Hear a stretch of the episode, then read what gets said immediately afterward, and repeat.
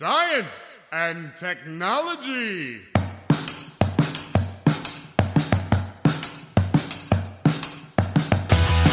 Estamos on com mais um Ciencion. E quem acreditaria que eu estaria falando isso pela quinquagésima vez? Eu me sinto um pentaconta campeão. descobri que 50 edições é pentaconta. Sabia disso, Nathan? Menor ideia, Pedro. Hoje eu vou dar uma de Miley Cyrus, não importa o destino, o que importa é a escalada. Muito bom. Eu sou Célio Fernando, professor também aqui da UFABC, e hoje, parafraseando o meu amigo JK, 50 episódios em 3 anos. E olha que a gente foi mais rápido.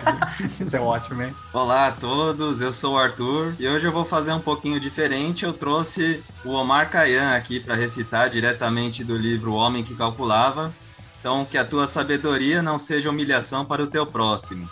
Guarda domínio sobre ti mesmo e nunca te abandones à tua cólera. Se esperas a paz definitiva, sorri ao destino que te fere, não firas a ninguém. Uau. Natan? É, eu não trago nenhuma citação bonita como essa, mas é, feliz de estar aqui. No, qual, que é o nome, Pedro? É, nem Pentaconta. Pentaconta o Pentaconta, 50 episódio, somos Pentaconta campeões. Eu sou praticamente o primeiro editor bolsista do Sension entre 2018 e 2019. Saí, fui pro concorrente, né? Fui pro segundo maior núcleo de podcast do Brasil, depois de Sension. Mas voltei para comemorar os 50 episódios, fiquei muito feliz de ter sido lembrado nessa jornada. Agradecemos a Maremota aí por compartilhar com a gente essa estrela do, do podcast. Bom dia, então, boa tarde, boa noite, seja o horário e dia que você esteja ouvindo, e seja bem-vindo ao Ciencion, esse programa que faz 50 edições, que é um projeto de extensão aqui da UFABC, que trata diretamente com a partícula elementar da ciência, o pesquisador. Hoje a gente tem um prazer de receber uma convidada, a professora Paula Homem de Mello, que já esteve com a gente no programa número 9, que foi lançado no dia 5 de julho de 2019. A gente nem sabia o que era pandemia ainda. E está de volta. O nome Watanabe voltou. É a Gisele? Não. É a Graciela Watanabe também está de volta aqui com a gente. Olá, professora, tudo bem? Oi, Pedro. Oi, pessoal. Bom estar aqui de volta. Achei o ó. Você falar que não era Gisele. Depois ela vai ficar tirando sarro de mim. Não, mas tudo bem. Eu, eu tô muito feliz de estar aqui de novo e feliz de revê-los, mesmo de longe, né? Mas feliz. Professora Paula. Oi, gente. É um prazer estar aqui com vocês hoje de novo. Ainda mais numa data tão especial para o Ciencion e para o mundo dos podcasts do planeta, né? Todo mundo que curte podcast sabe do Ciencion, né? É um é. prazer muito grande estar aqui.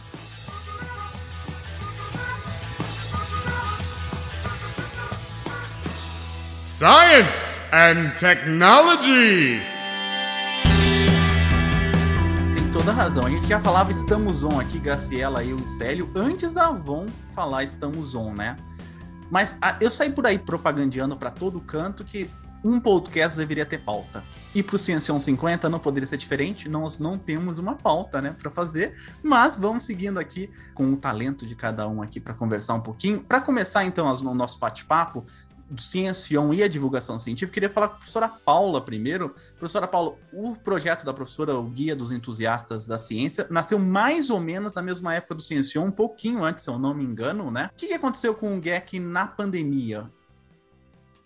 Olha, é, o GEC passou por algumas dificuldades, é, nós tivemos é, que nos reinventar um pouco, porque ainda que nossa interação fosse bastante virtual já, é, a gente se deparou justamente com, é, com esse transtorno né, da pandemia e de reorganização das nossas vidas, né, nossas vidas é, privadas e públicas se misturaram e a gente teve que se reorganizar. Mas a pandemia foi um mote também, né? Revolucionou, é, trouxe é, um número especial, é, uma coletânea especial sobre o tema, motivou a escrita de vários textos. Então, a pandemia foi um catalisador, em algum sentido também, de novos caminhos e de novos textos, né? de novos, é, novas abordagens, é, novos temas, né? tanto do ponto de vista da própria doença em si, é, quanto é, das relações né, familiares, sociais. é, e do quanto a pandemia afetou essas diversas instâncias das nossas vidas. Então, o que, que fica da pandemia no GEC? Quais são as marcas que ficam? É, bom, as, as, formas de interação virtuais são é, a gente pode explorar um pouco melhor. É, como a gente tem pessoas que participam, é, que são dos dois campi da UFABC e que são de fora da UFABC, é, a gente fortaleceu um pouco essa questão e as redes sociais a gente está ampliando um pouco também. É, que eu acho que era um movimento um pouco natural com o crescimento do, do blog, né? É, mas espero que isso, isso, que a gente possa se encontrar em breve e possamos Tomara. trabalhar juntos.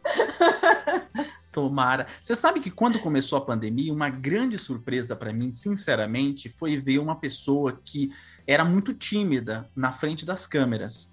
E eu adorei o seminário dela. Ela não, eu acho que não sabe que eu vi o seminário acho, ao vivo, quando passou, que a, a professora Graciela Watanabe, que está voltando aqui com a gente. Ela fez um, um, uma apresentação, eu não lembro onde, viu? Mas está no YouTube, só procurar lá Graciela Watanabe, falando sobre democracia e divulgação científica, né, Grace? Eu adorei o seu seminário, super bacana. O que, que deu de coragem de você ir para frente das câmeras, assim? Você já gostava de falar em frente das câmeras? Como que foi? Você me conhece, sabe muito bem que não, né? e essa coisa da pandemia foi um pouco que forçou a gente, né? A se expor, assim, para coisas que, é, pelo menos eu, assim, tinha muita dificuldade, né?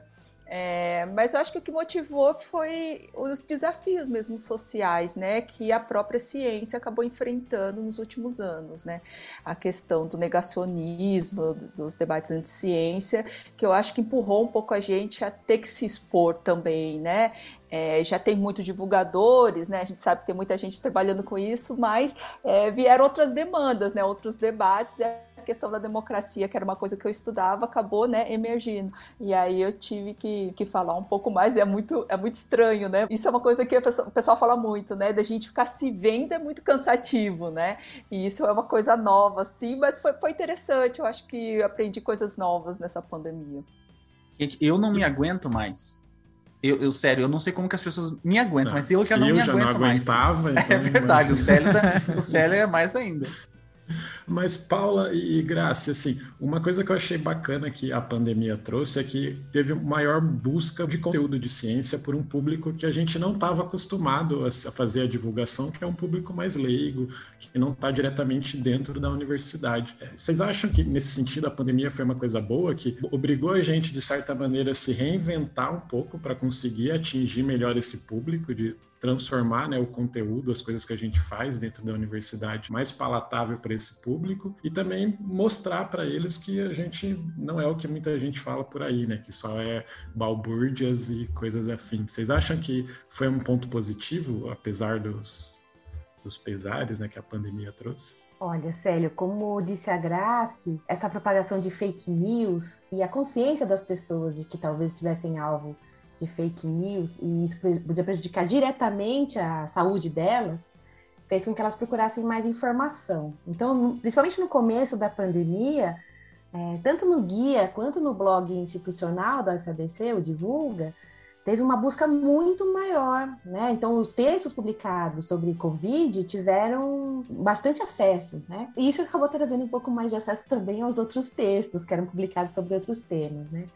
Então, eu acho que, nesse sentido, é, a pandemia fez, pelo menos, fazer uns pequenos buraquinhos nas nossas bolhas e atingir outras pessoas que estavam querendo informação é, um pouco mais digerida, informação um pouco mais direcionada, mais detalhada, mas no nível que pudesse esclarecer se aquilo era uma fake news ou se tinha já algo que amparasse alguma solução mais científica, né? Então, nesse sentido, para a gente como divulgador, eu acho que foi bastante é, importante o nosso papel. Né? A gente teve que se colocar um pouco mais, teve que se expor um pouco mais, arriscar sobre temas que ainda estavam sendo debatidos, né? Então, escrever um texto deixando claro também que os temas estão ainda em aberto, o que, que já se sabe, o que não se sabe, né? Então, é preferível saber até que ponto já se conhece sobre aquele tema, né? e o que não é conhecido. Então, não adianta propagar por aí a venda de um medicamento é, que evita a Covid sem ter nenhuma prova científica a esse respeito, por exemplo. Né? Então, deixar claro isso, que não tem nenhuma evidência, que não tem prova de que aquilo funcione. Né? Então, é... e que não adianta só tomar para prevenir, porque pode te trazer, inclusive, outros problemas, outras doenças, né? Então, a gente teve que se expor nesse sentido de procurar ver a literatura, nossos colegas mais áreas biológicas tiveram um papel bastante importante nisso, para procurar os caminhos, né, do que era fake news, para separar, né, o joio do trigo e tentar deixar os nossos leitores né, um pouco mais informados, né. Acho que foi o Russell que diz que os, os inteligentes têm muitas dúvidas, né? Os idiotas têm certezas demais, né? Só têm certezas. Mas eu vou abordar um tema um pouco mais, é, mais complicado, porque foi da palestra da Graciela até que me surgiu essa dúvida, né? É, com relação à divulgação científica, o Natan, o Arthur também fica à vontade para participar. É que assim, quem que pode, todo mundo pode opinar sobre ciência, todo mundo pode falar sobre ciência, né? Mas quem que a gente deveria levar a sério quando estiver falando sobre ciência, né? Porque, você falou de furar a bolha, né? A gente furou a bolha, mas parece que a nossa bolha, ela sustenta um edifício, né? E às vezes fragilizou um pouco a divulgação científica. A gente viu médicos defendendo coisas completamente meio malucas, né? Em termos de pandemia, a pessoa do nada ela virou um especialista em pandemia, sabia ler gráfico, sabia fazer tudo. Eu não sei fazer isso, eu não vou me, me atentar. Até que ponto a gente tem que, entre aspas, porque respeitar a gente, todo mundo, até que ponto a gente tem que é, tolerar ou não muito especialistas é, de, falarem sobre, sobre ciência, né? um voto é um voto, tipo, Pedro falando sobre ciência é a mesma coisa do que Paula falando sobre ciência, ou sobre aquele tema específico, ou não? O que vocês acham?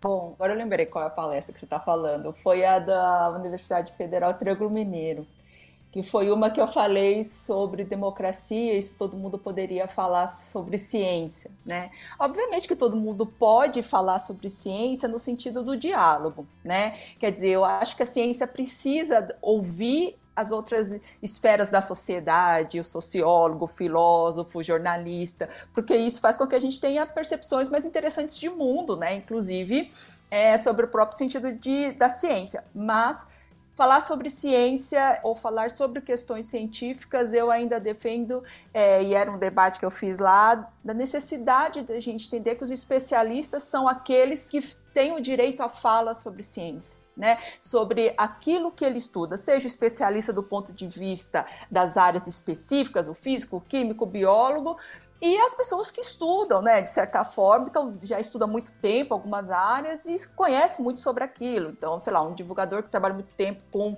é, sei lá, astronomia ou uh, questões de saúde.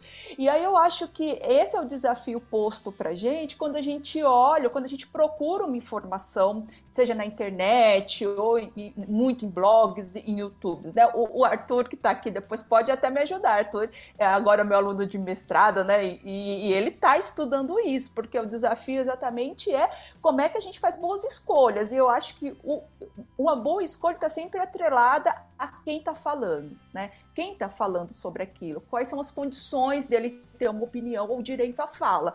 E aí está o desafio posto, né? Como é que a gente pode consumir, que é o que você tá, é o que você acabou de falar, né? Como é que a gente consome essa informação de uma maneira coerente e crítica? E aí, a minha defesa sempre para a gente pensar nessas questões é olhar para.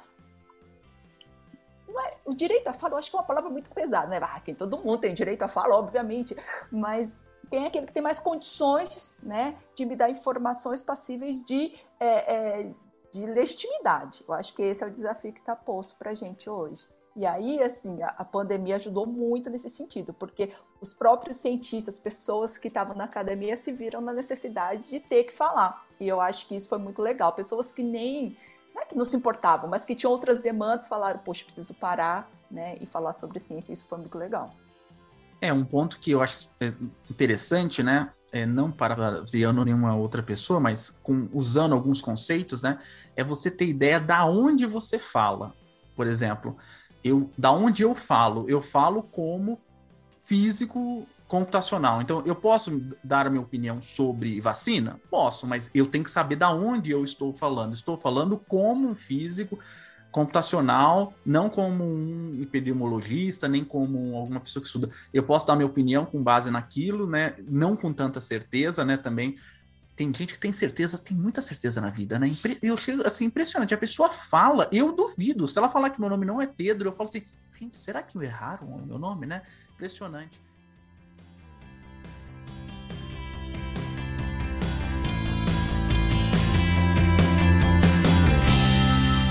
Science and Technology. Oi, meu nome é Anastasia, sou professora de Filosofia da Ciência e de Estudos de Gênero na UFBC e eu queria te convidar para ouvir os podcasts que a gente gravou com a turma do Ciencion sobre a grande astrônoma e filósofa neoplatônica da Antiguidade Tardia, Hipátia de Alexandria, e também sobre a Catarina Kepler, que era a mãe do astrônomo Johannes Kepler, que foi acusada de bruxaria. O Ciencion é uma iniciativa muito bacana nesses tempos de negacionismo, em que até a imunização das crianças contra doenças vacináveis está sendo ameaçada por uma ignorância muito disseminada sobre o que é o conhecimento científico. Essa é uma iniciativa que aproxima a universidade da população e que a gente deve lutar para fortalecer. Então, eu também queria agradecer a todo mundo que trabalha para que o Ciencion continue existindo, nossa partícula de ciência. Valeu!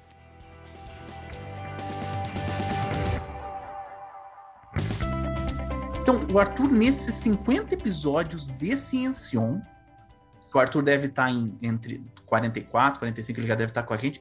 Então, nesses 50 episódios do Ciencion, você conseguiu o Arthur como aluno de mestrado, então. É isso, Arthur? É, isso mesmo, né? Eu, eu cheguei no episódio, tava lançando o episódio do Buraco Negro com o professor Richards, se não me engano é o décimo episódio, né? Logo em seguida veio um episódio sobre a universidade, eu fazia um pouquinho de divulgação científica antes de entrar no Ciencion, né? Principalmente com astronomia. Fiquei muito feliz de começar a colaborar com o Ciencion, né? Confesso que eu não conhecia antes de entrar, mas assim que eu cheguei eu já vesti a camisa, já é, chamei os amigos para curtir a página, né? E eu conheci a, a professora Graciela, então, no, no Ciencion, né? E aí, até por conta da experiência que eu tive no Ciencion, das minhas inquietações com a divulgação científica, né, e com as relações entre a ciência e sociedade. Agora, no começo do ano, eu chamei a professora Graciela de novo para conversar, né, e pedi orientação para ela. Fiquei muito feliz também dela ter me aceitado na orientar o mestrado, né? Eu estou fazendo mestrado aqui no UFBC de ensino história das ciências e da matemática. E o desafio que a gente se colocou na pesquisa é exatamente isso, né? Entender como que a divulgação científica entra na sociedade, né? Que fatores da sociedade vão influenciar na divulgação científica e como que a divulgação científica pode influenciar as questões científicas na sociedade, né? Então, é um desafio bem, bem grande, né, do ponto de vista sociológico, né? Até porque eu não sou sociólogo, eu sou formado ainda no BCT na UFBC, mas eu estou estudando física. O mais interessante é conseguir perceber que eu deixei um pouquinho da minha marca no Ciencion, né? Que eu consegui levar problemas do Ciencion para pesquisa, né? Então, essa é uma realização muito grande. Não, a gente só tem duas certezas na vida, Arthur. Que o Célio estará no Ciencion número 120 e que você também. A única certeza que nós temos é essa. Demais, né? Falando em quem está começando aqui, o Natan. O Nathan, você não foi o primeiro editor bolsista. Você foi o primeiro ah, editor. É? Eu fiz prime as primeiras edições, mas eu não me considero editor. Eu fui o primeiro quebra-galho do Ciencion. Isso, isso aí é fácil. Mas você Justo. foi o primeiro editor. Ganhando ou não ganhando, foi o primeiro editor. Uhum. O, o Natan, e o que aconteceu nesses 50 episódios do Ciencion com a sua vida? Cara, na minha vida, muita coisa, mas acho que, especialmente nos episódios em que eu botei a mão na massa no Ciencion, eu comecei a aprender a a função do podcast ou da mídia no geral como transmissão de informação e, enfim, divulgação de ideias, né? Eu comecei a perceber que a gente não precisa ser necessariamente o especialista, mas ser o porta-voz deles. Então é uma coisa que o Extensão sempre faz, ou outros programas que eu já trabalhei com divulgação científica fazem, que é chamar essas pessoas para falar sobre um determinado assunto e tudo mais. Isso está se tornando cada vez mais tendência, né? Que é esse esquema de podcast, de entrevista e tudo mais. E está sendo tendência, especialmente agora, depois que começou a pandemia, porque teve um estudo realizado, se não me engano, em julho de 2021, mais ou menos, que falou que por volta de 43% das pessoas hoje em dia ouvem podcast no Brasil. Isso é uma quantidade, tipo, absurda de gente. E além de ser uma quantidade muito grande, significa que tem mais espaço para crescer ainda. Ou seja, o podcast está se tornando uma ferramenta, assim como outras ferramentas de divulgação, mas a gente fala de podcast porque a gente está fazendo aqui, é a minha especialidade. Eu aprendi começando com o Ciencion, inclusive uma coisa que toda vez que eu monto um currículo para mandar alguma coisa, eu sempre conto a minha experiência no Ciencion. Que antes eu fazia o meu podcast na UFBC, mas era uma coisa muito mais light, muito mais tranquila. É, não era sobre divulgação científica, mas aí com o Ciencion eu fui vendo como que pode haver um mediador entre a sociedade e a comunidade científica. Porque acho que às vezes é, acontece muito dessa a barreira da comunicação, atrapalha muito de que, do conteúdo é, incrível e grande volume que tem na comunidade científica que não consegue ser transposto para a comunidade geral. E eu acho que todas as ferramentas, especialmente o podcast, estão servindo para acabar com essa barreira. E no Ciencião e saindo dele depois para trabalhar na Maremoto, que é onde eu estou até hoje, é, eu trabalhei com programas de divulgação científica, trabalhei com programas de educação por exemplo, o Nada Sei do B9 ou o Coronavírus Fato versus Ficção da CNN Brasil, foram podcasts que é, não foram realizados por especialistas no assunto, mas trouxeram essas pessoas justamente para falar: olha, esses pontos são importantes para abordar esse assunto. Por exemplo, do coronavírus, foi um, um podcast essencial para desmentir várias coisas que estavam acontecendo, especialmente no começo da pandemia, referente à infecção, uso de máscara, é, lockdown, tudo. Até o podcast seguiu até o desenvolvimento das primeiras vacinas. Então, quem quiser ouvir para tirar algumas dúvidas, está ali, é um ótimo programa. Eu acho que é isso, acho que minha experiência com o podcast tem sido muito positiva e tenho visto ela não só mais como meio de entretenimento, mas como uma forma de quebrar barreiras que às vezes acontecem entre o meio científico e a comunidade geral do Brasil e do mundo todo, né?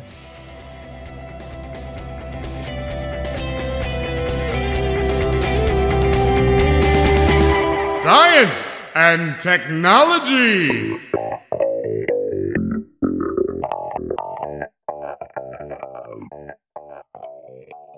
Olá, eu sou Silvia Dota e vim aqui convidar vocês a comemorar os 50 episódios do Ciência On. Um jeito de comemorar é entrando numa fria, e como eu entrei no episódio 29, no qual eu conto tudo sobre o Interantar, um programa de divulgação das ciências polares. Graças ao Ciencion, este programa e todos os nossos canais de divulgação, como Antártica ou Antártida, tornaram-se mais conhecidos. Entre numa fria você também e venha ouvir todos os episódios do Ciencion. Estamos te esperando!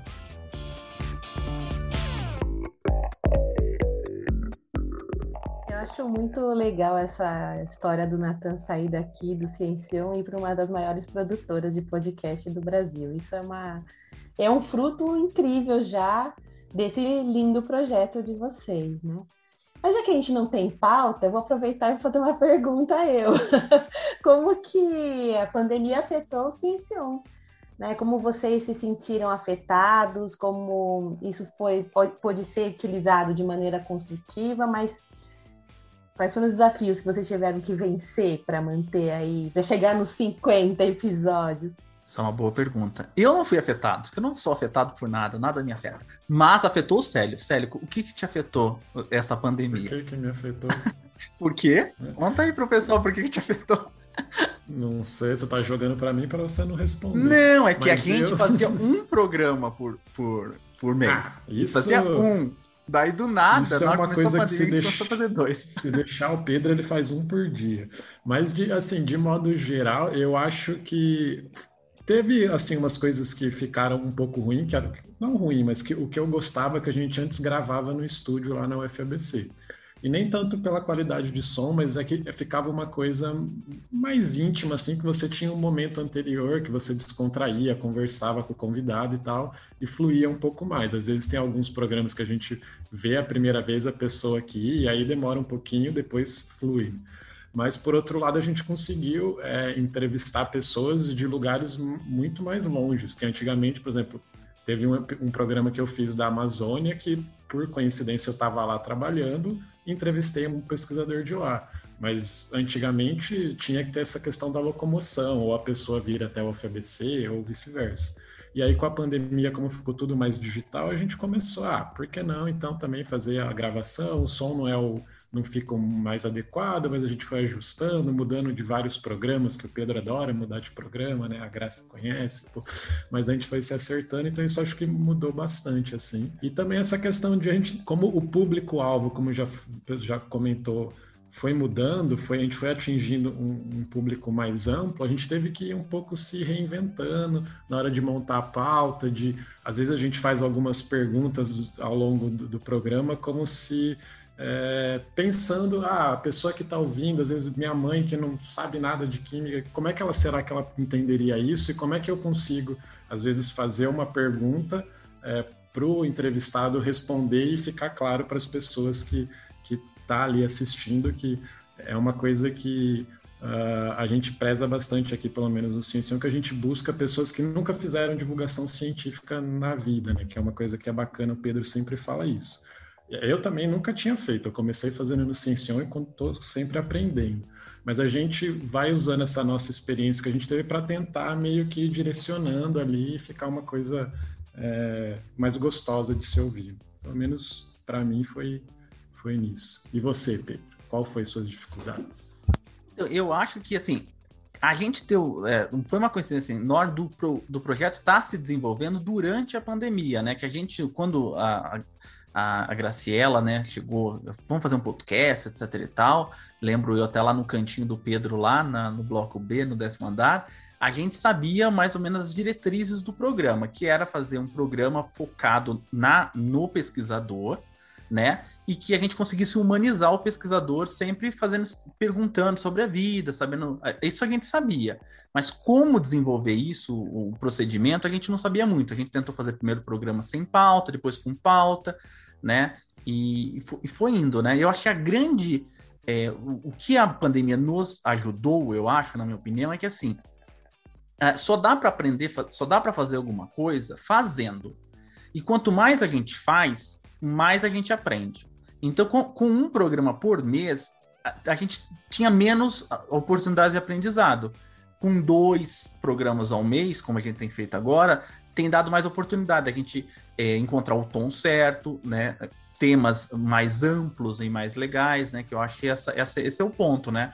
E, está mais tranquilo na frente de uma, de uma câmera, né? Eu adoro presencial, acho muito bacana presencial mesmo, mas o legal de ser online, eu acho, na minha opinião, é que a gente está quase no mesmo pé de igualdade do nosso ouvinte. O nosso ouvinte também não vai estar tá lá na sala do, do lado. Então, se eu, se eu converso antes com a Graciela, eu, eu já colho algumas informações que ela vai me falar e talvez a minha, minha meu feedback não seja tão espontâneo, né? Eu, a gente gravou alguns programas que estão indo ao ar esse ano, de 2022, é, com o Célio do Frutas do Cerrado, por exemplo, eu não sabia nada, mas nada de Fruta do Cerrado, nada.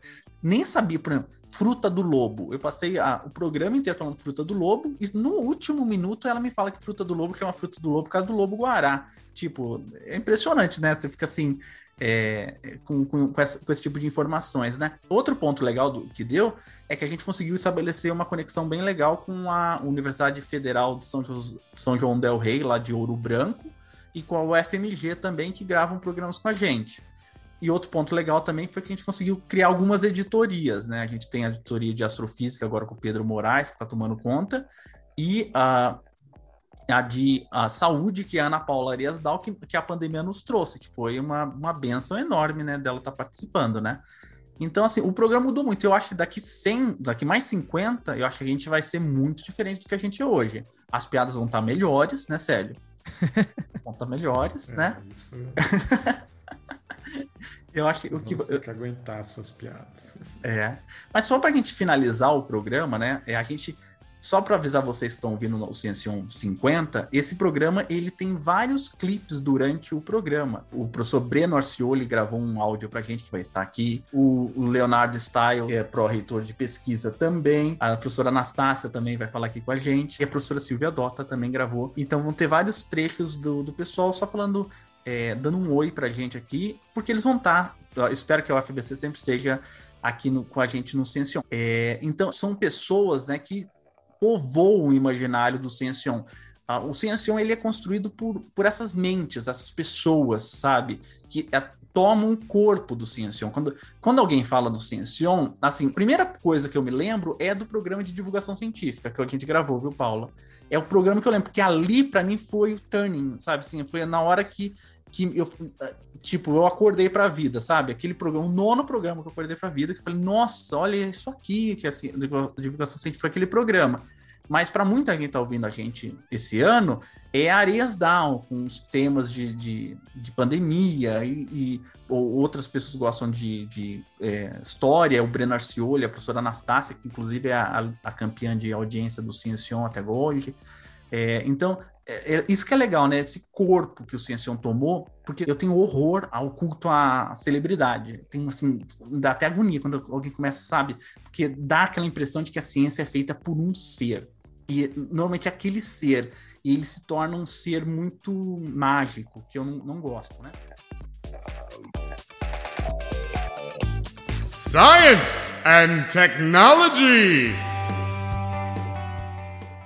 Olá a todos. Sou Breno Arsoli Moura e eu estou na história dos 50 episódios do Ciencion. Você pode encontrar as histórias das quais participei nos episódios 17, 20 e 34.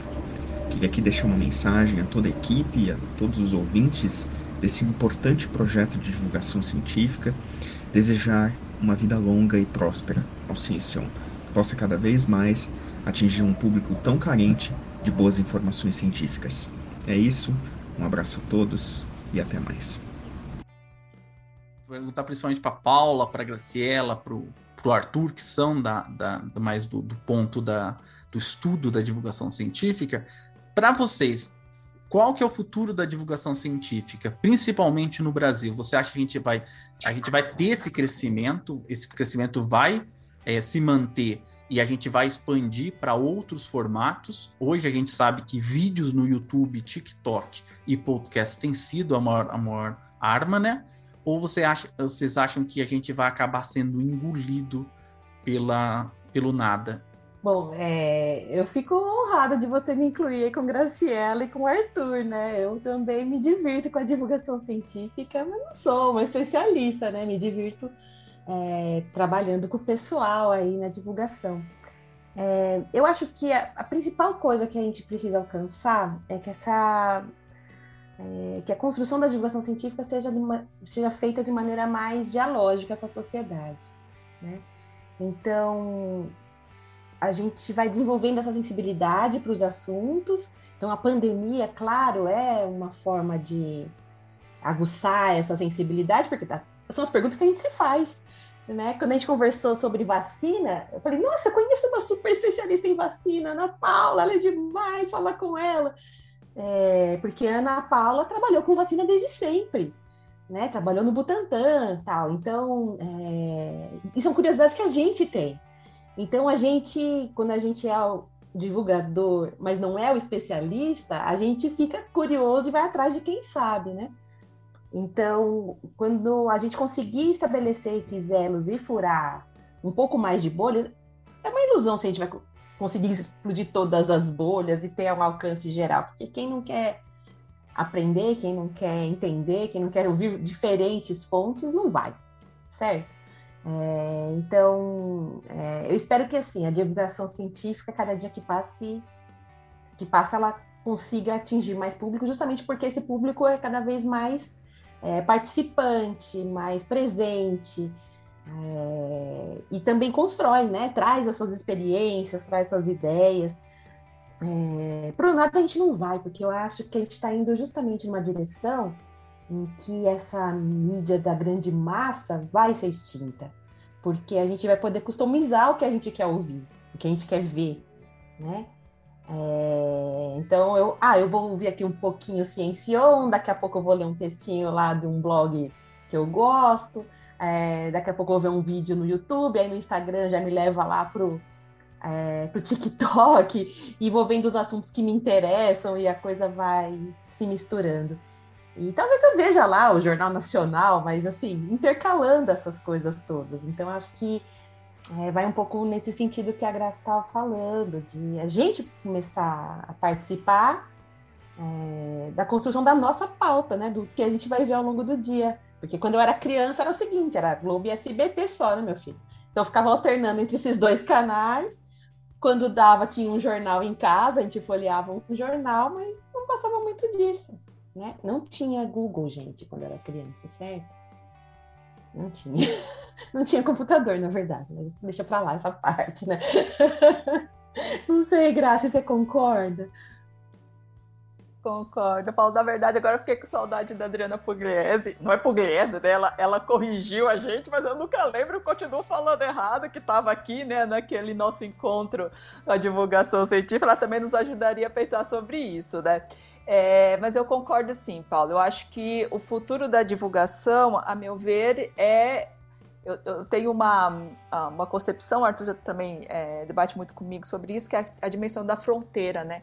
Diferentes, existem diferentes campos sociais, né? Científico, escolar da educação, jornalismo, e eu acho que divulga, o, o, futuro da divulgação é a ser produzida nessa fronteira, com essas diferentes concepções, esses diferentes interesses, e eu acho que a pandemia teve uma coisa legal que foi a universidade ou esses espaços começarem a ouvir a demanda da sociedade e falar, bom, eu quero falar sobre minha pesquisa, mas eu também preciso dar resposta para algumas questões que estão aí, né, que, são, que ser debatidas. Então eu acho que esse é o futuro. Acho que o futuro é essa construção dessa divulgação científica na fronteira coletiva, com várias negociações, óbvio, mas com muita gente é, pensando junto, que é um pouco Ciencion, né? Ciencion sou eu que trabalho com ensino, é, os meninos físicos, o que é, é, todo mundo misturado, né? E tentando cada um dar o seu olhar. Eu lembro muito, eu não vou me estender muito, mas eu lembro daquele é, de, um, de um programa que a gente fez sobre gênero, né?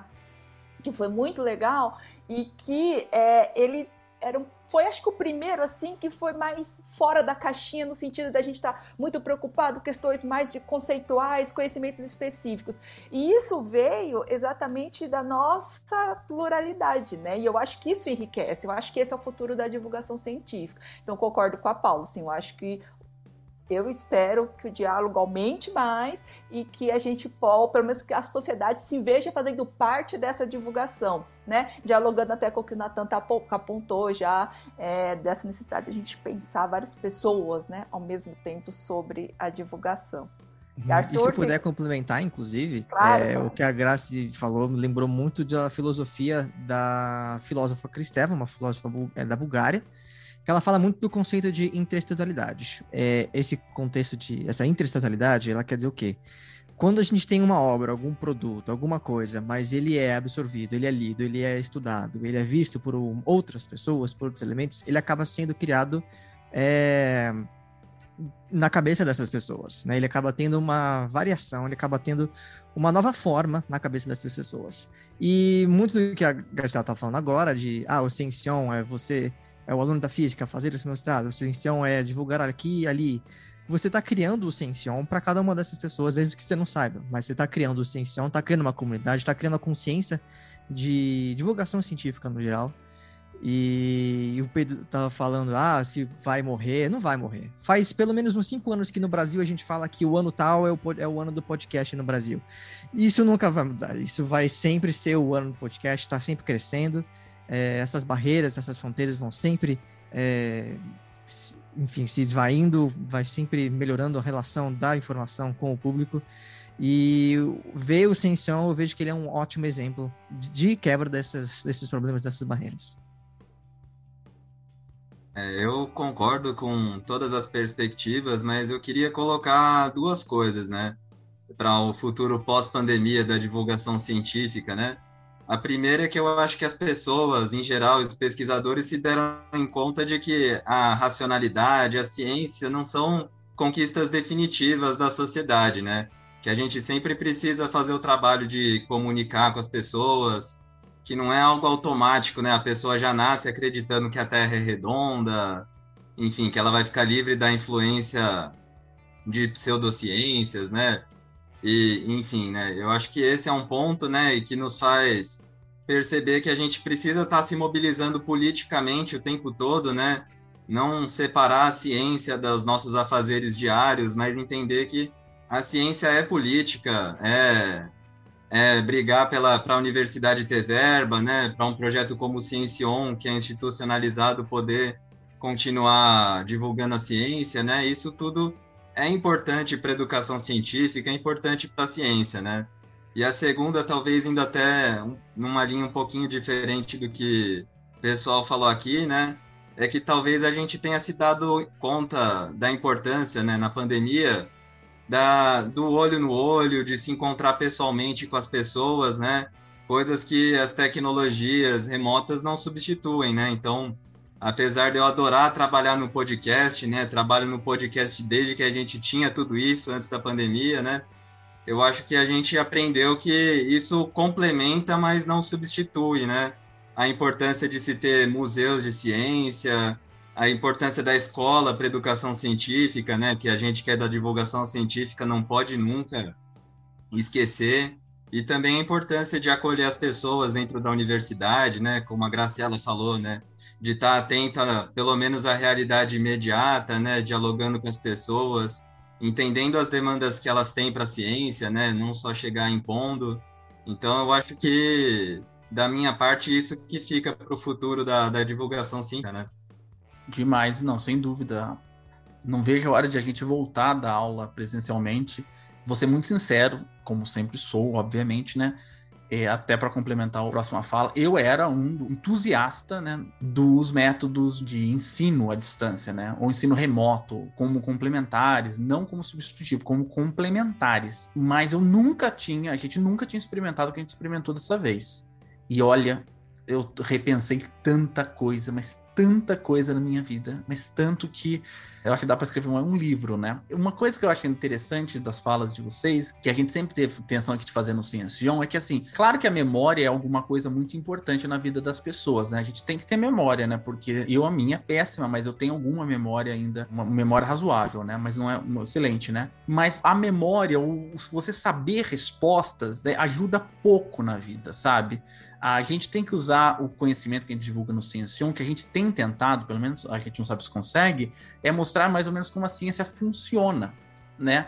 Tipo, é com dúvida, com pergunta, com colocação, eu revejo o meu ponto de vista e eu vejo mais ou menos como a ciência funciona. E é esse ponto que eu acho mais importante para o ouvinte, né? Ele entender. A gente fala de diversidade, a gente fala de mulheres na ciência, a gente fala porque é como a ciência está sendo construída ou como ela, ela é construída. Porque a qualquer momento pode aparecer um fato completamente novo na nossa sociedade que ninguém tem a resposta. Né? E para aquela, aquela pergunta não, vão, não vai ter uma resposta pronta, mas se você tiver uma sociedade que sabe como a ciência funciona, você consegue, a sociedade toda, ajudar a resolver aquele ponto, né? É o que eu falo que a divulgação científica normalmente é uma vacina, né? Que você dá nas pessoas ela não te impede de cair numa fake news. Eu já caí em fake news, mas quem é vacinado com a divulgação científica cai, mas cai por pouco tempo. Não fica muito doente. E melhor, ela não espalha aquela fake news. Ela fala: não, calma aí. Alguém chega e fala: tem pessoas vivendo no sol. Você fala, olha, é verdade, descobriram isso? Você pode cair 10 segundos nessa fake news, mas depois você vai pesquisar, vai pensar e você não vai passar para frente. Né? Então, divulgação científica não é saber todas as respostas, mas criar um, um arcabouço de pessoas que consigam perceber como a ciência funciona, né? Eu acho. Até porque a própria ciência também não sabe todas as respostas. Não é a função dela ser saber todas as respostas em primeiro lugar, né? É simplesmente tentar entender o melhor que dá, explicar o melhor que dá, e se alguma coisa mudar todas as regras da física do universo, a gente vai ter que mudar tudo de novo. E é isso. E é isso, tranquilamente. Eu, eu, solto isso aqui, eu solto a caneta, a caneta cai, cai, cai, cai. Se um dia a caneta subir, eu falar, hum, subiu a caneta, vamos verificar por que, que ela subiu dessa vez, né? É a. É, mas olha, um prazer imenso ter, ter, todo mundo aqui, né? Eu tenho que fazer um agradecimento especial a Graciela, o Atanabe, e ao Célio Angolini. Célio, principalmente, é, por, ter, por aguentar o, o tranco do Ciencion e, e faz muita pauta legal. Mas muito obrigado, Célio. Espero contar contigo pelos próximos mil Ciencions, viu? Só para você ter uma ideia, a gente só, a gente só para quando acabar o áudio no, no Brasil. E obrigado, viu, Graciela? A Graciela tá de volta aqui no Ciencion, editoria de educação, vai cuidar de tudo aqui pra gente. Como a gente sempre falou aqui no Ciencion, né? A gente nunca quis invadir outras áreas, que é a, a nossa intenção. Eu nunca quis ser, é, tipo, daqui a pouco o Pedro decide ser educador, tipo, sem uma formação para ser educador. A gente quer trazer alguém que dá educação para trabalhar na educação aqui no Ciencion. A gente quer um químico para trabalhar na química um físico para fazer o, animar o programa de vez em quando. e obrigado a Paula, viu, Paula? O GEC, a gente é parceiro um dia, quem sabe a gente não vai criar aí um guia dos entusiastas do Ciencion, alguma coisa assim, uma, um- um- uma junção. Mas obrigado. Vou começar pelos mais jovens aqui para terminar, para dar a palavra final para as pessoas mais experientes, né? Obrigado, Arthur. Obrigado, Pedro, Célio, Natan, Graciela, professora Paula. Foi um prazer participar desse episódio histórico, né, que é tão importante para história do Ciencion, né, celebrar uma trajetória tão, né, que eu posso falar que tô vendo praticamente desde o começo, né, é, perdi muito pouquinho, mas é, é um prazer enorme, né, e que venham aí os mil Ciencions, né, quem sabe aí no episódio 1000 a gente não está falando né, do que mudou na, na divulgação científica dos últimos 20 anos, eu nem fiz a conta. né? Não, a gente vai fazer um por dia, então em três anos a gente consegue terminar. Ô, Natan, obrigado, viu? Você deu o começo aqui do, do Ciencion. É, boa sorte aí na carreira, viu? Sempre que puder, divulgue aí pro pessoal aí da sua empresa aí. Maremoto, isso não é publi. Você derrubaram a Deolane hoje, mas isso aqui não é publi, viu? Se quiser pa- patrocinar, a gente tá aceitando, viu, Natan? Eu também tô. É, mas é, eu agradeço bastante por ter tido a oportunidade no começo, por ter conhecido o projeto, por ter conhecido o Pedro na cara de pau, que foi aparecer lá na Web Rádio perguntando se precisava de se queria ajuda para fazer alguma coisa da, do podcast, não sei o que. Ah, eu fazia podcast, fazia menos de um ano, tá? Então, assim, era novato comparado com o que sou hoje. E eu adquiri muita experiência por conta do Ciencion. É, mesmo que no âmbito profissional tenha escalonado bastante, mas o Ciencion ele foi para mim a pedra fundamental para entender o que, que é que eu estou fazendo. E é isso, continue fazendo podcast, porque é muito legal, muito divertido. É, se quiserem mandar pra, pra gente, a gente faz brincadeira. É, mas é, o- tu- tudo que o Pedro precisar de ajuda, o projeto precisar de ajuda, eu tô sempre por aqui, observando na distância. E é isso aí, gente. Muito obrigado. Me bate uma saudade do Todd Hack, desse projeto. Ô, Nayara, Ah, quer bola deixar... pra frente, né? É, bola pra frente, mas o nome é bom, viu? Todd Hack, o nome é bom, viu? Só tô te avisando, viu? E é bom, e é importante ressaltar que não é só o Natan, né? nós temos vários editores que foram contratados aí em outras. Então, para os futuros, aí, ó, todo ano a gente está contratando novos bolsistas. É, a palavra contratar é um pouco É, pesada, contratando né? não, né? Vai, selecionando. É, esse é um ponto também que é bom que o Célio lembrou, que o Célio é, o Célio é tipo aquela aquela é, voz, né, voz do além que vem às vezes fala umas coisas assim e sai andando, mas foi realmente é, é importante. É só não é do além. É, realmente agradecer a todo mundo que fez parte do Ciencion, a todos, a todo mundo que fez parte desde o começo, a equipe atual, né, aos editores do Ciencion, agradecer muito a Gabriela, ao Souto, ao Thiago Duarte, ao Felipe Gomes, a Nayara, Beatrizes, né, são as várias Beatrizes que participam aqui do, do, do a Titi Lopes, a Regina, é, a todas as pessoas, é, é um agradecimento imenso. Elas fazem um Ciencion e que a gente gostaria de indicar para vocês é assim, aqui na UFBC a gente tem o apoio, felizmente, da ProEC, a quem a gente sempre agradece, mas é, a gente agradece muito sempre mesmo a, a, toda a contribuição que as pessoas dão, mas como a professora Paula sabe, né, a, a bolsa é de 400 reais. E ter uma equipe de editores desta qualidade custaria 400 reais, talvez, por programa. A gente, se você for ver, né? Com esta qualidade, né? Nayara, quer deixar uma mensagem de, de, de Ciência 150? Oi, gente, eu quero agradecer a todos, por, principalmente vocês, por me aceitarem nesse projeto agora no finalzinho do ano. Foi uma grande felicidade, uma grande, uma grande conquista que eu sempre quis participar de algum projeto e principalmente foi o Ciencion, que abriu as portas. Então, eu quero agradecer a todos nesse projeto incrível que é e que a gente consiga alcançar muito mais gente do que alcançamos, né? Obrigada, viu, gente? É isso. Ó, gente, que agradece, Nayara. Célio? É, aqui é, não tem nem muito o que agradecer, né? O gostoso é justamente ver isso, né? A gente vê o pessoal que passou, tanto, tanto dos convidados quanto dos alunos, o quanto eles vão progredindo, o quanto eles vão aprendendo, a gente está aí para isso, né? Então espero que venha, como o Arthur falou, mais é, 950 programas aí para chegar no mil. Obrigado, viu, Graciela? Quer deixar sua mensagem aí? A Graciela, eu sempre falo, foi, ela é parte do, do é uma das principais idealizadoras do projeto, né? Lembro-me eu até no cantinho lá do Pedro, o nome sendo criado, a Graciela falando, nossa, não temos que fazer um podcast. Eu falei, nossa, mas por que podcast? Ela, não, vamos fazer um podcast. E aí, Graciela, firme aí para os próximos... um sabáticozinho. É, só, não, só tirou um mini, mini sabático, ela foi... Sabático, já voltou. Já voltei. Ah, eu queria também agradecer. Eu acho que tem uma coisa que é muito importante do Ciencion, que a gente fala muito pouco, que é a relação de amizade que a gente construiu. E isso não é trivial, não. Eu acho que mesmo o Natan foi embora, mas o Natan, inclusive, uma vez deu aula para mim, né? Natan, preciso de alguém para me dar uma aula.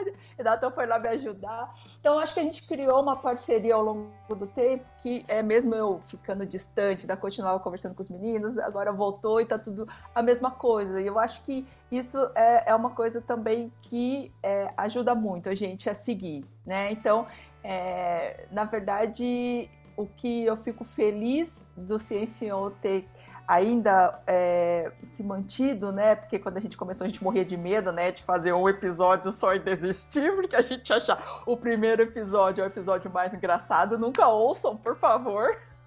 que a gente fez numa sala e tava todo mundo morrendo de vergonha, ficou horrível. É, e a gente falou: Meu Deus, será que isso vai dar certo? E eu acho que só deu certo porque todo mundo se ajudou e a gente criou um laço ali mesmo de. Eu acho que de respeito e de admiração um pelos outros, assim. Então, eu fico muito feliz de estar de volta. Espero continuar aí mais um tempão. Ah, claro, sem dúvida na ausência da, da Graciela, eu fui trabalhar com a Gisele Otanabe no, no SNEF, né? Aquilo sim, quase matou, matou a gente, mas foi muito legal, foi muito bacana mesmo.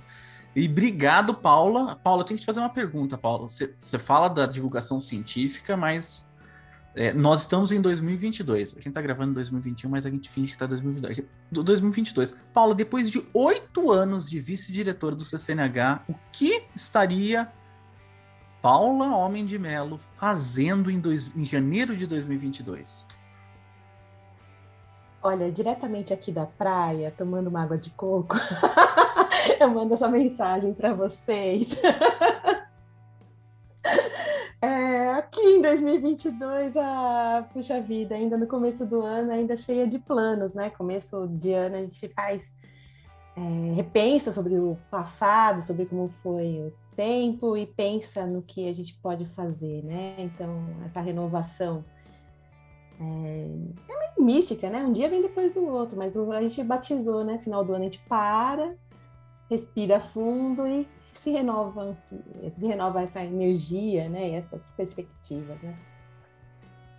Bom, eu só queria dizer que quando eu estava lá no nono episódio com vocês, é, foi uma delícia, foi super divertido, eu senti essa energia boa, a gente deu muita risada, foi, é, foi um clima muito bom. Eu falei, nossa, o que, que é isso de? Eu não sabia nem que era podcast. Né? Então, agora aqui na praia eu fico ouvindo podcast e acho isso máximo. E agora, 41 programas depois, mesmo sendo feito de maneira remota, eu sinto essa boa energia, essa animação, essa vontade de construir. É, é, bom ver essas carinhas jovens aqui, tantos aqueles que estão começando a participar da organização do podcast, quanto aqueles que já são profissionais respeitados no mercado e tal, né? É, então, é, então, eu queria parabenizar vocês, vocês que estão começando, vocês que conduzem o projeto, que conseguem a, verba que todo ano submetem o um projeto e fazem relatórios e vão atrás e fazem processos seletivos e caçam nossos talentos na UFABC para participar. É, esse programa é demais, gente. Fala muito, é uma linguagem é, acessível, moderna, é, é, muito divertido e é uma honra estar aqui comemorando com vocês, né? É, queria fazer um brinde com vocês, aí, além da água de coco, né? A gente pode usar outras bebidas aí para comemorar. É, parabéns, gente. É, é extraordinário, é um prazer estar aqui nesse dia tão especial. E agradecer também aí a ajuda, a parceria com o, com o GEC, né? O Gui dos Entusiastas da Ciência, é parceiro e fica muito feliz de contar aqui com essa E o que vem que vocês fazem. E o que vem do o GEC em 2022? Quais são as novidades do GEC? Ou são segredos ainda? Tem calma, estamos ainda planejando. Vocês verão. Temos novos parceiros que vocês podem acessar lá na nossa página. É, teremos novidades, tenham calma. Demais, viu, pessoal? Realmente, de tudo que fica, como a Graciela falou, ficam as amizades, né? O projeto em si, essas são as amizades que a gente construiu, né? A gente sempre quis é, deixar claro, né? Que apesar de ser um pro, projeto de extensão, né? É, tem que ser uma coisa gostosa, né? Tem que ser legal, tem que ser divertido, não pode sobrecarregar ninguém, porque todo mundo tem diversas outras obrigações é, com suas carreiras, né? E uma coisa que é interessante, né, Graciela e Paula e Célio, é que eu sempre falo que me fizeram essa pergunta numa das, das é, dos congressos que eu fui, né? Porque a UFBC não tem radiologia, não radiologia, radiofonia. Célio, por favor. não tem não nenhum curso, curso de rádio, não tem curso de cinema, não tem curso de teatro, não tem nenhum curso. A gente faz. Sou físico, engenheiro, não tem nenhuma mediologia, não tem nada, né? E mesmo assim, é, a UFBC tem talentos enormes nessa área, na área gráfica, na área de edição, edição de vídeo, né? É, eu, eu, eu, fico esperando o bacharelado de artes e tecnologia surgir, né? Porque o projeto pedagógico existe, é uma coisa que eu sou apaixonado. É, inclusive, se o um bate. dia vier existir, eu, eu, eu, bate, eu volto a fazer o bate, com certeza absoluta. Eu acho Caramba. maravilhoso. Não, eu também faria até, sem dúvida, né? É, mas a todo mundo, muito obrigado mesmo, viu? É, você que está ouvindo a gente, você não faz ideia o quão feliz a gente está por ter sobrevivido a, a, a, a 50 episódios. Ouçam o primeiro episódio. É, ouçam o primeiro episódio, foi maravilhoso. Vocês não vão ter visto nada, porque eu era o editor. Tudo que eu falei, eu cortei. Então, todas favor, as minhas não. fraquezas eu cortei, só deixei dos outros lá. Não, não, Graciela. Não, que, não, que sirva de aprendizado. Quando você ouve o primeiro episódio e você ouve o mais recente, você pode ver, olha só como, como o tá melhor hoje, como evoluiu, tá bonito. não faz então... isso. Não. Sabe que eu saí de uma comunidade, né, do, de, da graduação, porque eles mandaram foto da graduação no grupo, né? Eu falei assim, para mim já deu, vou sair fora, porque, gente do céu, eu tava muito acabado, mas muito acabado tá assim, sabe aquela cara de quem tá sofrendo? Era eu, no final da minha graduação. Mas que bom Pedro, que gente... Eu tô muito feliz de não ter tido um celular na época da minha graduação. Isso era sensacional. não tem registro de quase nada. Exatamente. E, ó, agora você vai ficar com uma pequena entrevista. Daqui a pouco a gente volta.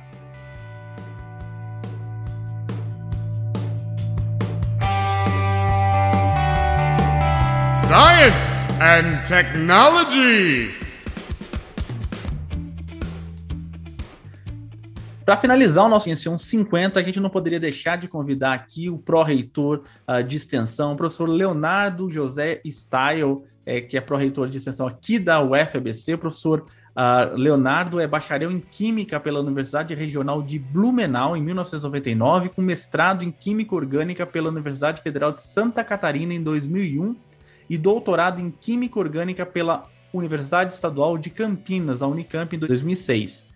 Fez pós-doutoramento em Síntese Orgânica na Universidade Estadual de Campinas entre 2006 e 2007. Atua na área de Química Orgânica com ênfase em síntese orgânica, atuando principalmente nos seguintes temas: síntese de compostos com atividade farmacológica, catálise assimétrica e modificação estrutural de produtos naturais, ele é membro da Sociedade Brasileira de Química e assessor científico das revistas Química Nova e Journal of Brazilian Chemistry Society. Leonardo, muito obrigado pela sua presença. Para a gente é um prazer, uma honra enorme. A gente sempre destaca o quão importante é a atuação da Pró-Reitoria de Extensão na criação e na manutenção de programas de divulgação científica, como é o Ciencion. Olá, Pedro, tudo bem? É um grande prazer poder estar aqui conversando com vocês, trocando uma ideia. e falando um pouco sobre divulgação científica, né, que é um dos pilares fundamentais da extensão universitária. Leonardo, antes da gente começar a, aprofundar ou falar um pouquinho sobre divulgação, que esse não é um programa só sobre divulgação, é um programa mais comemorativo, eu queria saber de onde você é originalmente? Eu sou de Blumenau, eu sou originário de Blumenau e vim, fui me afastando de casa conforme eu fui para o mestrado, fui para Florianópolis, para fazer doutorado, vim, para Campinas, e aí depois disso eu virei paulista e continuo aqui no estado de São Paulo. Ó, se você estiver ouvindo esse podcast em janeiro, lembre-se que em janeiro estou, durante esse podcast, em Bombinhas, que não é tão longe lá, assim de Blumenau, né? É, é eu... pertinho, pertinho. E como que foi o Leonardo uh, criança ou adolescente? O que, o que fez seguir a área de da, a área da ciência? A curiosidade. Sempre foi a curiosidade e a, a vontade de experimentar de fazer experiências. Eu, já criança, com 5, 6 anos de idade, eu fazia experiências em casa. Misturava grama com água e areia e, e tentava extrair a cor das flores, sabe? Fazia algumas legal. coisas assim que eram era química, né? A química naquele nível, né? Para criança era uma, uma, uma, uma, química bastante simples, mas já era uma experimentação. Então foi algo que sempre me acompanhou, esse interesse por, por conhecer a, a, matéria, conhecer de que são feitas as coisas, como a gente pode é, interferir, como a gente pode é, mexer, né, se utilizar do que a, a natureza nos oferece para produzir coisas para o nosso dia a dia. Mas na sua família tinha alguém já formado? Como, como que é a estrutura familiar no sentido da, da universidade? Olha, meus pais, eles tinham é, curso de técnico em contabilidade, tanto meu pai quanto a minha mãe, né? Então, eles eram contadores. Eu até cheguei a trabalhar um tempo no, no escritório de contabilidade, minha primeira experiência profissional, do, dos 14 aos 19, foi no escritório de contabilidade. Depois disso, eu, eu fui para fazer é, iniciação científica na, na universidade, né, quando eu estava fazendo a graduação, e depois dali eu segui sempre no laboratório, até, até entrar na, na UFBC. Na UFBC é que eu, eu, eu acabei me desviando um pouco da, da química e entrando um pouco na educação também. Falando em, já desse desvio, né? como que nasce o seu interesse, ou nasce a sua ligação com a extensão? Cara, isso foi muito curioso, porque durante a minha formação inteira, eu nunca tive contato com extensão né? A gente tem o ensino naturalmente, né? Na, na, na graduação, na pós-graduação, a pesquisa é muito forte, né? A pós-graduação é toda toda é, é, é, suportada pela, pela pesquisa, então a gente a gente passa por um processo formador muito forte aí de, de pesquisador na nossa pós-graduação brasileira. E quando eu entrei na UFABC, eu tinha plena consciência do que, que eu queria fazer em relação à pesquisa, tinha uma vaga ideia do que eu queria fazer em relação ao ensino, e não tinha a menor ideia do que ia fazer em relação à extensão. E eu fiquei por algum tempo ali naquela angústia, né? O que, que eu posso fazer? Porque, pô, eu sou químico, né? Eu só sei fazer sabão.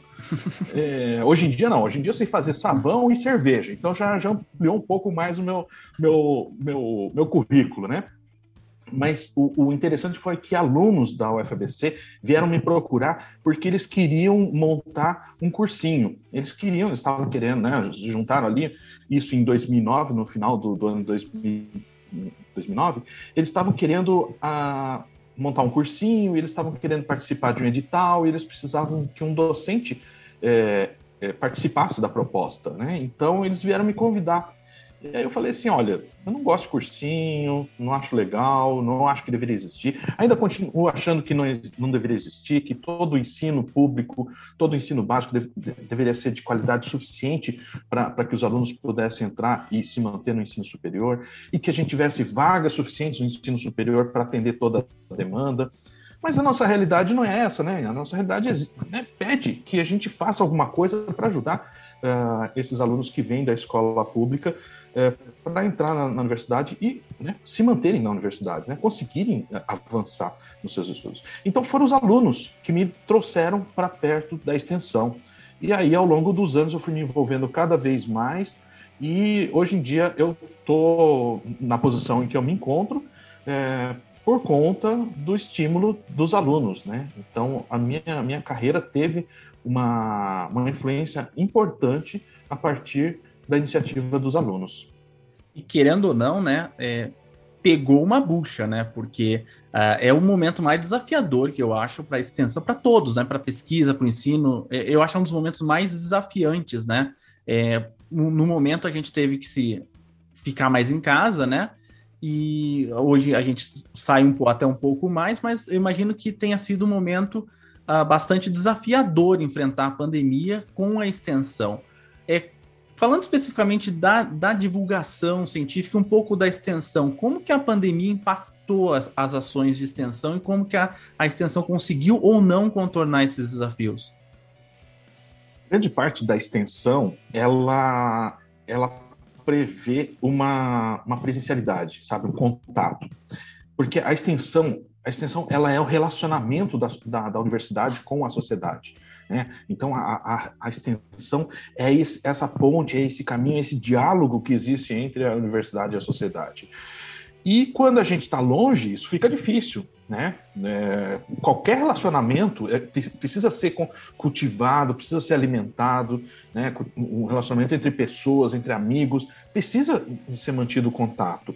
E quando a gente está distante, o que a gente faz? A gente telefona, a gente utiliza as tecnologias para manter o contato. Então, essa foi a saída que grande parte das ações de extensão encontrou para se manter em contato com a população, né? Utilizaram as, as plataformas disponíveis. Em geral, as redes sociais e as ferramentas de, de reuniões virtuais. Né? Então, isso, isso foi um, um, processo assim que nos pegou de surpresa. Ninguém imaginava que, que em algum momento a gente fosse é, ser obrigado a utilizar essas tecnologias. Mas por outro lado, a gente é, agora está usando, né? Numa, assim, praticamente todo mundo está muito, está se sentindo muito mais confortável em, em utilizar essas essas tecnologias. A, a, divulgação científica, ela era, ela era, ela já utilizava, em geral, as tecnologias, né, de divulgação, de, de promoção. Então, as redes sociais sempre foram, é, né, desde a criação das redes sociais, esse, sempre foi um canal muito importante para a divulgação científica por conta da facilidade de acesso ao público. É, mas eu acho que agora a gente tem uma intensificação e tanto na extensão, de um modo geral, quanto na divulgação científica. Na extensão, de um modo geral, eh, se abriram novos caminhos, novos, novas eh, possibilidades de contato. Né? Então, quando a gente voltar para a presencialidade, eu acredito que essa, todo esse aprendizado eh, em relação a plataformas digitais ainda vai continuar sendo utilizada para ir além do que é possível com o presencial. E no caso da divulgação científica, especificamente, eu acho que esse período foi um período muito rico, onde muitas pessoas é, enxergaram a possibilidade, a oportunidade de mostrar a ciência, mostrar o conhecimento, mostrar tudo aquilo que se faz dentro da universidade para a população, numa linguagem que a população entende, uma, uma linguagem acessível a essa população. E a população também neste momento, né, por conta de, dessa, dessa coisa da pandemia, dessa, é, desse, desse medo é, em relação ao desconhecido, as pessoas é, pararam para se informar mais, para buscar conhecimento, para buscar informações, informações confiáveis, é, informações é, que se pautam no, na ciência e eles estão encontrando na divulgação científica, né? Muito motivado por conta da, da pandemia, eh, em busca de informações a respeito da, da Covid, a respeito do, de vírus, vacinas e tudo mais, mas eu entendo que esse vai ser um movimento que vai se estender para todas as áreas do conhecimento. Né? As pessoas vão, acredito que vão tomar por hábito eh, buscar informações confiáveis na, nos canais de divulgação científica porque é, o, a, o, prestígio dos canais de divulgação científica está muito grande, tá? Né? O reconhecimento uh, que, que nós já tínhamos né, dentro da, da, academia, que a gente já, já, já, já reconhecia como sendo um, um, um processo importante, a sociedade também viu ali, nossa, olha, olha só, né? Eu consigo aprender vendo isso aqui, né? E, e, é útil não só para fora da, da, da, sociedade, mas também para dentro da, da, academia, né? Porque torna acessível para outras áreas que em geral não tem é, não tem muita proximidade com determinado conteúdo, né? Então, eu acredito que apesar de tudo que a gente tem passado, de todo esse desafio, toda, todo o sofrimento, né? A, a, toda a, as perdas das vidas e, e do, do, do, isolamento social, é, eu acho que a gente precisa valorizar esse momento, a gente precisa é, respeitar todas essas perdas, é, é, reconhecendo que tem algum aprendizado, reconhecendo que a gente pode tirar alguma coisa de bom disso e valorizar esse, esse lado bom que a gente consegue reconhecer. Não, é sem dúvida, né? E mais nessa época que a gente enfrentou muita desinformação, né? Eu acho que a divulgação científica, ela e os projetos de extensão, eles não se furtaram, né, de, de tentar com os meios que tinham acessar a sociedade, né? Isso foi uh, exato, bem, bem exato. importante. Exato. O, o, na hora que, que tudo, tudo fechou, né, as universidades correram, foi uma loucura né? Quem está de fora talvez não, não, não ficou tão claro, não, não, era tão visível isso, mas era uma correria louca dentro das universidades para tentar viabilizar projetos de pesquisa, viabilizar projetos de, de extensão, viabilizar projetos de divulgação de informações confiáveis para tentar combater uh, o próprio vírus, combater a doença e, e combater ter a, a, a, desinformação, né? Porque é nosso papel é, produzir o conhecimento e levar esse conhecimento para toda a sociedade. Né? Então, a gente não pode deixar esse espaço vazio para a desinformação.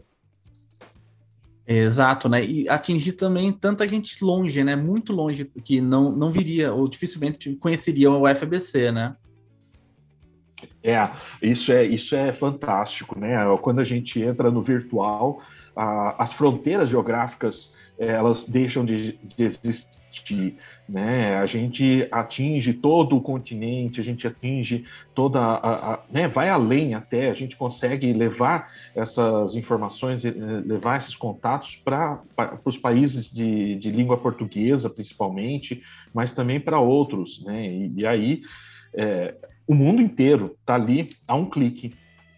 Ô, Leonardo, você já, já gravou algum outro programa de TV, de podcast ou de, de vídeos? Não, não. Olha, eu, eu gravei uma vez quando eu estava na graduação. A gente precisava fazer um, um programa para o curso de Química e eu participei. Mas eu, eu não, nunca gravei assim, eu nunca. Eu até pensei em, em, em criar um, um, um canal de podcast mas é aquela coisa assim, né? A gente quer fazer tanta coisa, a gente quer e a gente não dá conta, né? E aí a gente fica só na vontade mesmo. Bacana, eu, eu percebi aqui a sua, a sua desenvoltura na, na frente do microfone, muito, muito bacana. O, Leonardo, é, a gente agradece. Esse é um programa mais curto. Eu vou chamar você para falar de produtos naturais. A gente tem gravado muito sobre é, plantas do cerrado, plantas é, não convencionais. Eu vou chamar você para fazer uma pauta aqui com a gente mas esse é um programa mais curto mesmo. Eu gostaria que você deixasse um, um, uma mensagem final para os nossos ouvintes desses 50 programas do Ciencion. Imagino que quando a gente atingir 100, 200, a gente ainda vai estar ainda melhor, mais, mais é, é, parceiro das pessoas que estão aí do, do outro lado, né? Mas gostaria que você deixasse uma mensagem até para o pessoal uh, se animar que 2022 está chegando, está começando, né? Que esse programa é em janeiro que sai. Então, o, isso é, é, muito legal a gente poder é, ter a oportunidade de ouvir especialistas, é, ouvir pessoas que entendem dos assuntos e que estão dispostas a vir conversar e, e, e compartilhar esse conhecimento. Né?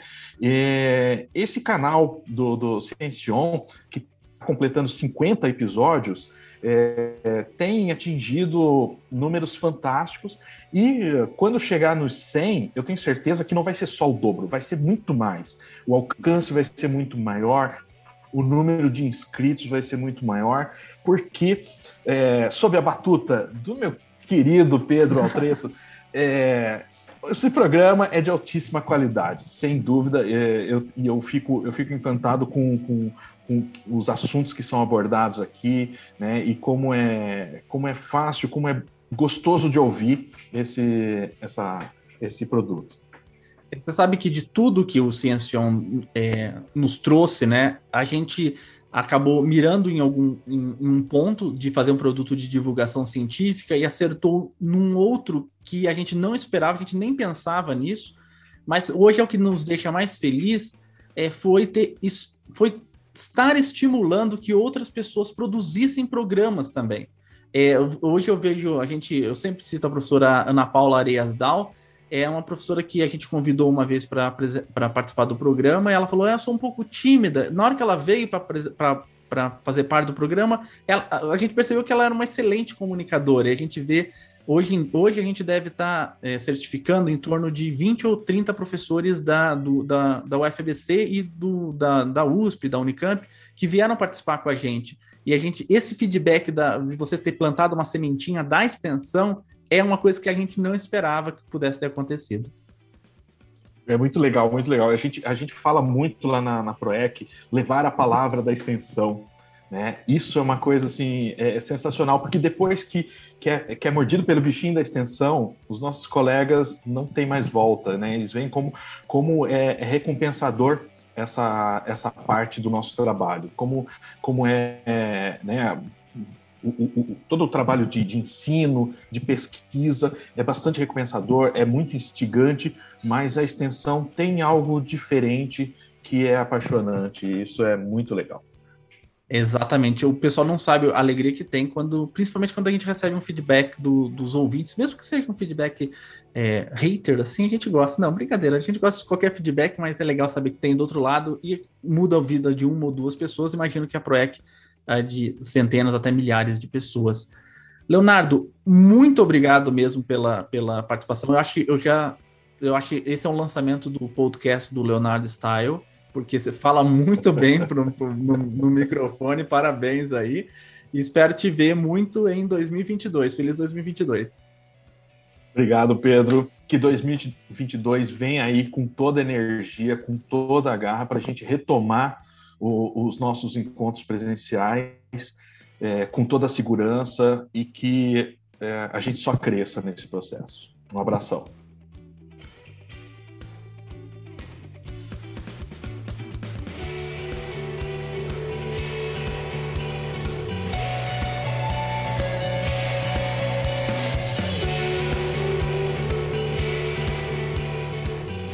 Science and Technology. Pessoal, e muito obrigado a você que esteve com a gente em 50 episódios. Você pode achar, nossa, Pedro, 50 episódios é muito pouco. Aí o Podpah já está entrevistando o Lula, já está no, no, Mas saiba que é muito difícil para a gente. É, o Ciencião é feito com tanto, muito carinho mesmo. As pautas, como vocês sabem, são trabalhadas bastante, assim como a edição também. E a gente espera produzir mais material, ser mais divertido. E para ser bacana, legal, e divertido, a gente precisa de você. Esse ano de 2022, você tem que estar aqui com a gente no Ciencion o tempo todo. Então vá nas redes sociais, no TikTok, no Twitter, no Instagram, peça pautas, reclame, elogie também, de vez em quando é bom elogiar também a gente. É, mas escreve lá e participa, porque a, a comunidade está crescendo e a gente espera que você faça parte também, tá bom?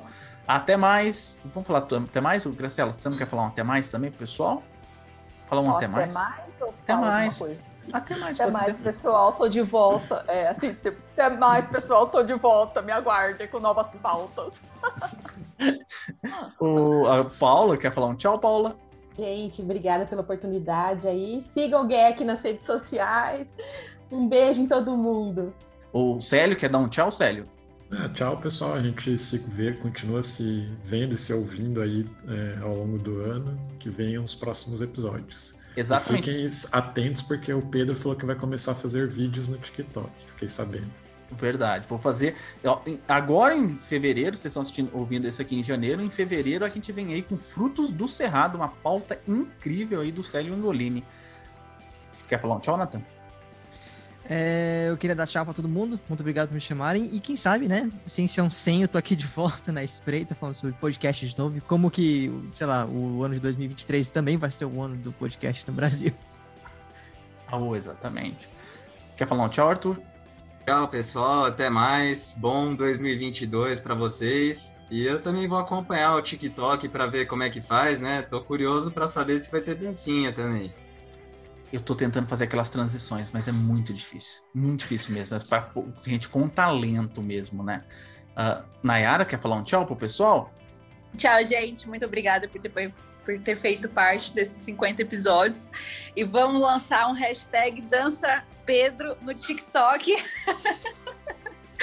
para a gente divulgar os novos episódios. Exatamente. É obrigada. Não, vamos fazer, dança Pedro. Vamos fazer a primeira dança de mãos no TikTok. Vai ser uma, vamos criar uma febre, danças de mãos. A gente fica só mexendo a mão assim, vai ser bem legal.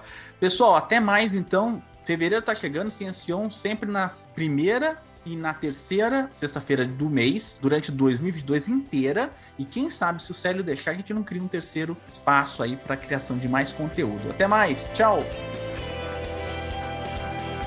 Science and Technology.